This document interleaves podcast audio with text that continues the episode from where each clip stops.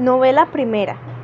Maceto del Lamprecio se hace el mudo y entra como hortelano en un monasterio de mujeres que profían en acostarse con él. Hermosísimas señoras, bastantes hombres y mujeres hay que son necios y creen demasiado confiadamente que cuando una joven se le ponen en la cabeza las tocas blancas y sobre los hombros se echa la cogolla negra, que deja de ser mujer y ya no siente los femeninos apetitos, como si se hubiese convertido en piedra al hacer la monja y si por acaso oyen contra esa creencia suya, tanto se enojan cuanto si se hubiera cometido un grandísimo y criminal pecado contra la natura, no pensando ni teniéndose en consideración a sí mismos a quienes la plena libertad de hacer lo que quieran no pueden saciar, ni tampoco al gran poder del ocio y la soledad. Y semejantemente hay todavía muchos que creen demasiado confiadamente que a la asada y la pala y las comidas vastas y las concomodidades quitan por completo los labradores los apetitos copieses y los hacen vastísimos de la inteligencia y astucia. Pero cuán engañados están cuantos así creen que me complace puesto que la reina me lo ha mandado, sin salirme de lo propuesto por ella, demostraros claramente como una pequeña historieta. En esta comarca nuestra hubo y todavía hay un monasterio de mujeres muy famoso por su santidad, que no nombraré por no disminuir en nada su fama, en cual no hace mucho tiempo, no habiendo entonces más de ocho señoras con una abadesa y todas jóvenes, había un buen hombrecillo hortelano, de un hermosísimo jardín suyo, que, contentándose con el salario, pidiendo la cuenta al mayordomo de las monjas, a la Laporecio, de donde era, se volvió. Allí, entre los demás, alegremente le recibieron había un joven labrador fuerte y robusto, y para villano hermoso con persona, cuyo nombre era Maceto, y le preguntó dónde había estado tanto tiempo. El buen hombre, que se llamaba Nuto, se dijo, al cual Maceto le preguntó a qué atendía en el monasterio, a que el Nuto repuso, yo trabajaba en un jardín suyo hermoso y grande, y además de esto iba alguna vez al bosque por leña, traía agua y hacía otros tales servicios, pero las señoras me daban tan poco salario que apenas podía pagarme los zapatos. Y además de esto, son todas jóvenes. Y parece que el diablo en el cuerpo que no se hace nada a su gusto. Así, cuando yo trabajaba alguna vez en el huerto, una decía, pon esto aquí, otra, pones aquí aquello, y otra me quitaba la alzada de la mano y decía, eso no está bien. Y me daban tanto coraje que dejaba el laboreo y me iba en el huerto.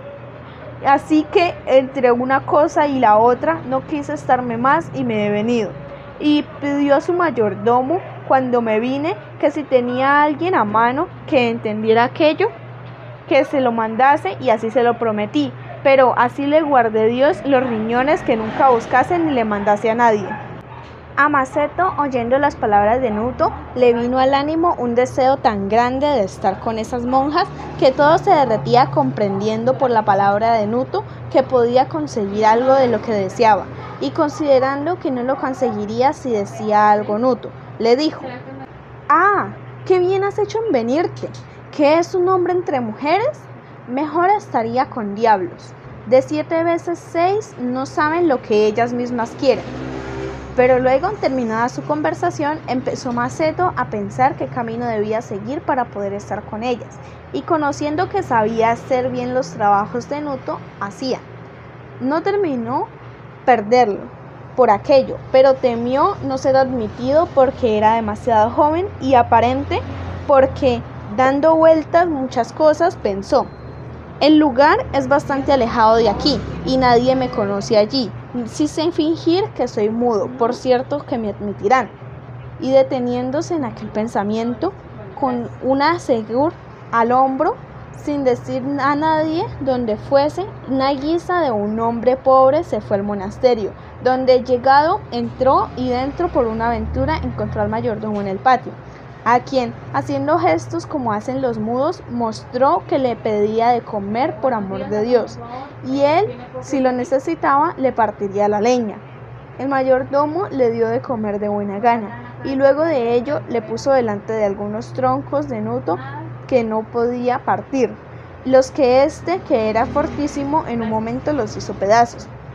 El mayordomo necesitaba ir al bosque, lo llevó consigo y allí le hizo cortar leña, después de lo que, poniéndole el asno delante, por las señas le dio a entender que lo llevase a casa. Él hizo muy bien, por lo que el mayordomo haciéndole ciertos trabajos que le eran necesarios, más días quiso tenerlo, de los cuales sucedió que un día la abadesa lo vio y preguntó al mayordomo quién era, el cual dijo, Señora, es un pobre hombre mudo y sordo, que vio uno de estos días por limosna.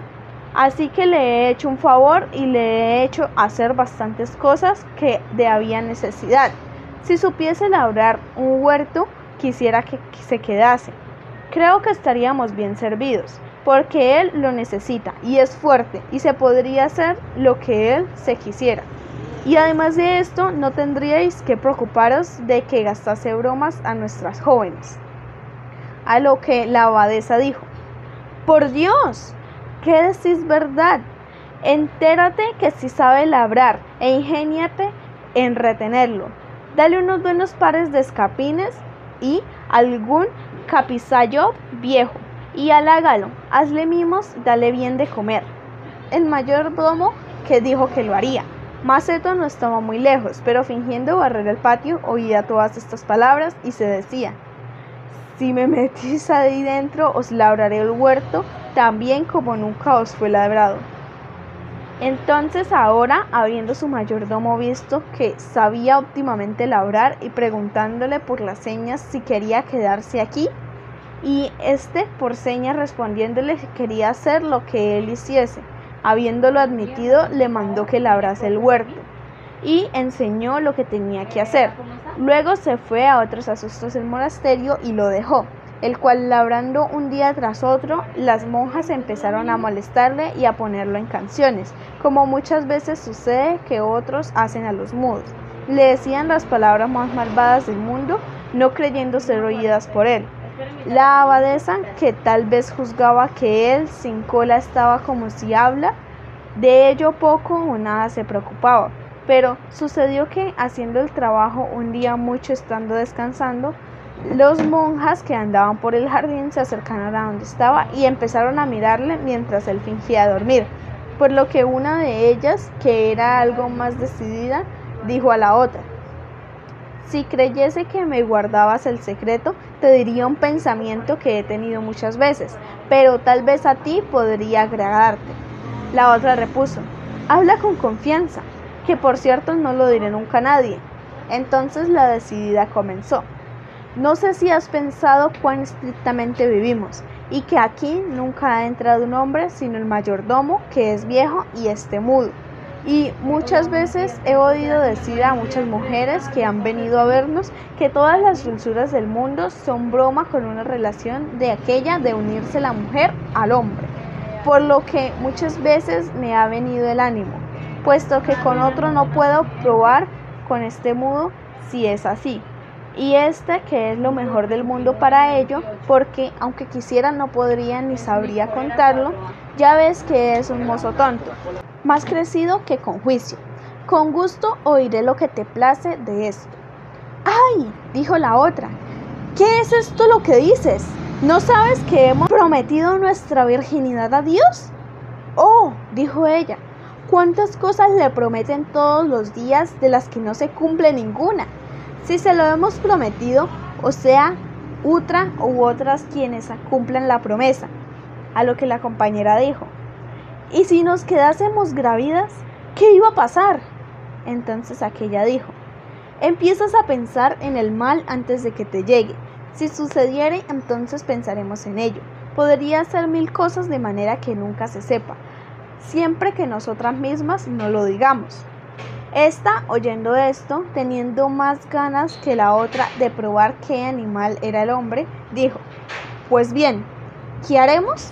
A lo que ella repuso, ¿Ves qué va a hacer Nona?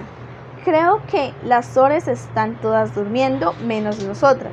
Miremos por el huerto a ver si hay alguien. Si no hay nadie, ¿qué vamos a hacer sino cogerlo de la mano y llevarlo a la cabaña donde se refugia cuando llueve?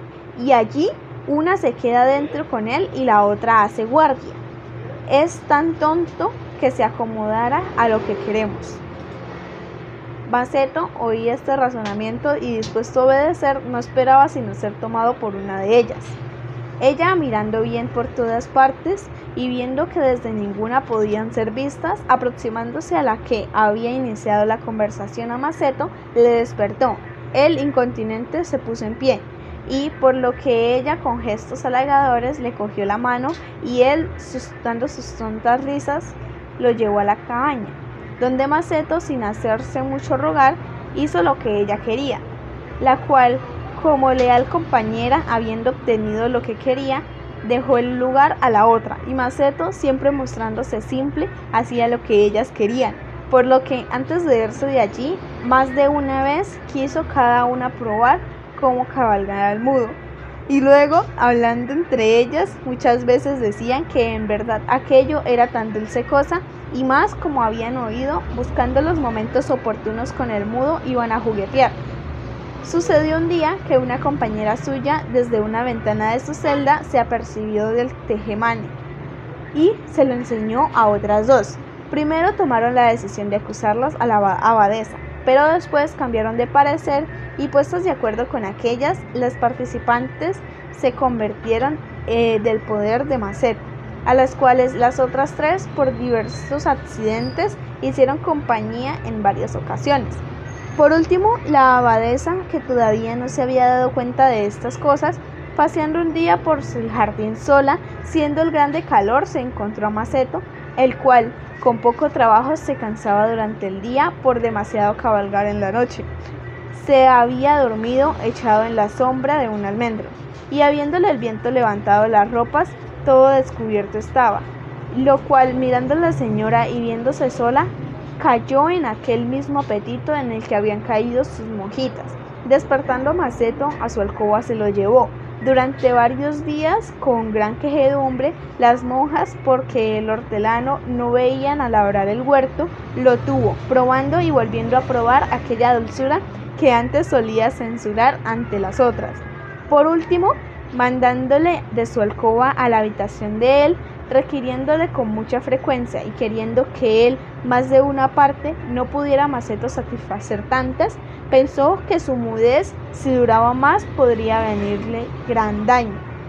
Por lo que una noche, estando la abadesa, roto el frenillo, empezó a decir, Señora, he oído que un gallo basta a diez gallinas pero que diez hombres pueden mal y con trabajo satisfacer a una mujer, y yo que tengo que servir a nueve en lo que por nada del mundo podría aguantarlo, pues he devenido de tal porque hasta ahora he hecho que no puedo hacer ni poco ni mucho y por ello me dejáis irme con Dios y encontráis un arreglo a esto. La señora, oyendo hablar a este, quien tenía por mudo, toda se pasmó y dijo, ¿Qué es esto? Creía que eras mudo. Señora, dijo Maceto, sí lo era, pero no de nacimiento, sino por una enfermedad que me quitó el habla, y por primera vez esta noche siento que ha sido restituida, por lo que alabo a Dios cuanto puedo. La señora lo creyó y le preguntó si quería decir aquello a qué nueve tenía que servir. Maceto dijo lo que le pasaba y lo que oyendo la abadesa se dio cuenta que no había monjita que no fuese mucho más sabio que ella, por lo que, como discreta sin dejar irse a Maceto, se dispuso a llegar con sus monjas a un entendimiento en estos asuntos, para que Maceto no fuese vipeturado el monasterio. Y habiendo por aquellos días muerto el mayordomo, de común acuerdo, haciéndose manifiesto en todas los que a espaldas de todas se habían estado haciendo, con placer de Maceto hicieron de manera que las gentes de los alrededores creyeran que por sus oraciones y por los méritos de los santos, a quien estaba dedicado el monasterio, a Maceto, que había sido mudo largo tiempo, le había sido restituida el habla, y le hicieron mayordomo, del que de modo tal que repartieron sus trabajos que pudo soportarlos, y en ello que bastantes monaguillos engendró, pero con tal discreción que se procedió esto que nada llegó a saberse hasta después de la muerte de la abadesa, estando ya Maceto viejo y deseoso de volver rico a su casa, lo que cuando se supo fácilmente lo consiguió. Así pues, Maceto viejo, padre y rico, sin tener el trabajo de alimentar a sus hijos ni pagar sus gastos por su astucia, habiendo sabido bien proveer a su juventud, al lugar donde había salido con seguir al hombro, volvió afirmando que así se trataba a Cristo a quien le ponía los cuernos sobre la guirnalda.